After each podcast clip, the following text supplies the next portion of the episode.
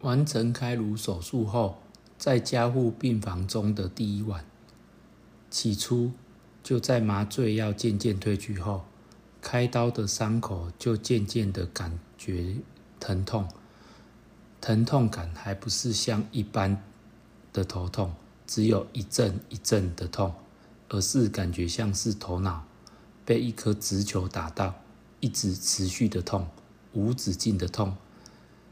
此时，护理师也很贴心的询问我有没有不舒服，我也直接跟他说，我真的很痛，很想要尖叫的痛。于是，护理师说会帮我增加止痛药的剂量，但是每四小时才能加一次，要我还是要稍微忍耐。这让我第一次感觉到有点对止痛药的上瘾，可以止痛。是我当时的小确幸，只要让我不再觉得那么痛，什么药都好。这样的感觉就一直持续整整六十小时，我完全都没有下床，在吃饭用餐时，也只是稍微坐直用餐，也因为害怕痛的感觉，所以都不太敢移动我的手脚。第一晚好像几乎没有熟睡过。就是闭上眼睛休息，过了一阵子又被痛醒了。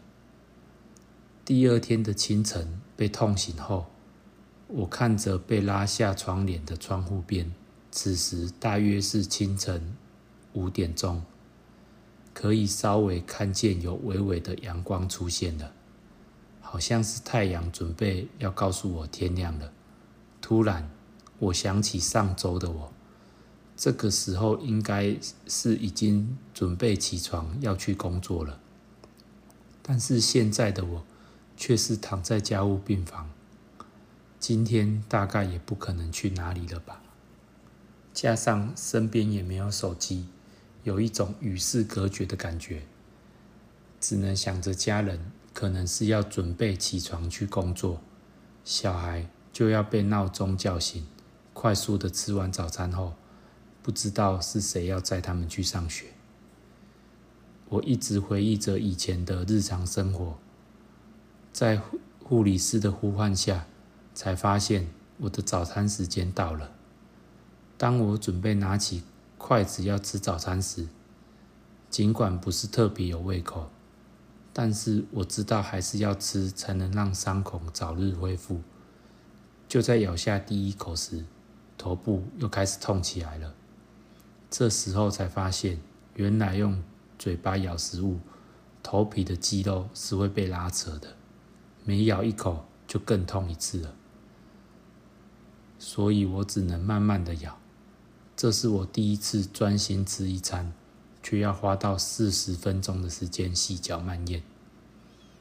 因为一周前，我的用餐时间是以分计算，只需要短短的五分钟即可完食。然后在这一天的白天，医师又对我做了其他的检查，发现到我的肺部有积水的情形，是需要及时引流出来，避免感染。而就在医师们讨论我的病况时，突然理性的我听到了一个关键字：lung cancer。这是我认识的单字呢，它就是肺癌。我就一直把这个单字埋在我心中，就这样，与疼痛作伴六十个小时后，我的情况已趋于稳定，可以转普通病房了。当时的我真是太开心了，因为终于可以与感性的我及理性的我以外的第三人说话了。刚转到普通病房时，就要开始练习自助解小便。因为手术时是有插尿管的，才经历短短六十小时，原本是一件看似平凡的上厕所，现在却是一件很重大的事情。我对于身体的控制能力竟然有如此大的落差。要上要下床前，只是要从躺着变着坐在床边，然后双脚着地。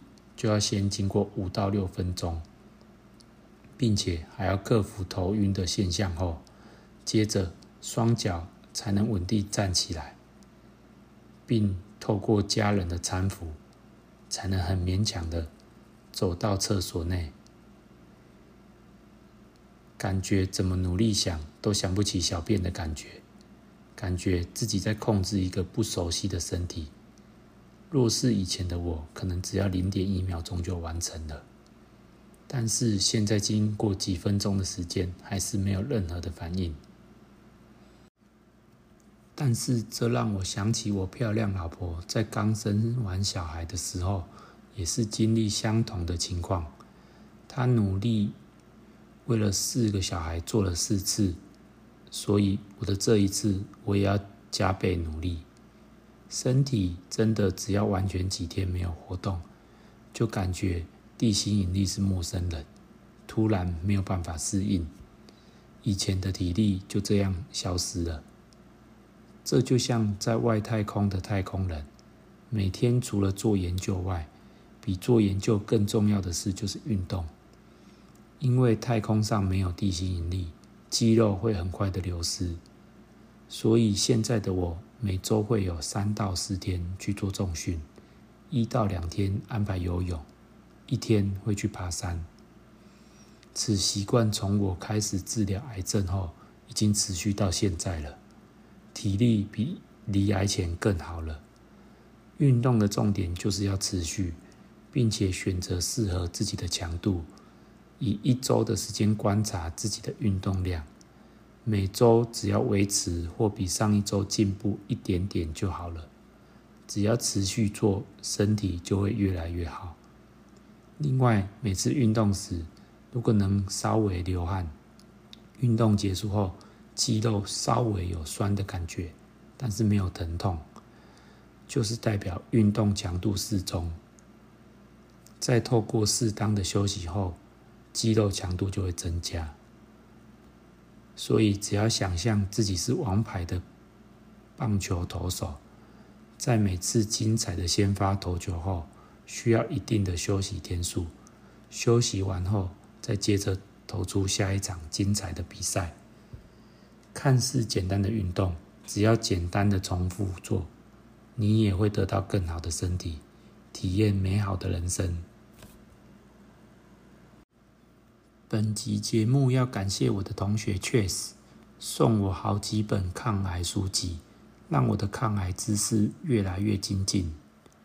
听完我的节目，你如果有一点点的感动，记得点选右上角的追踪节目，并分享给更多人。谢谢。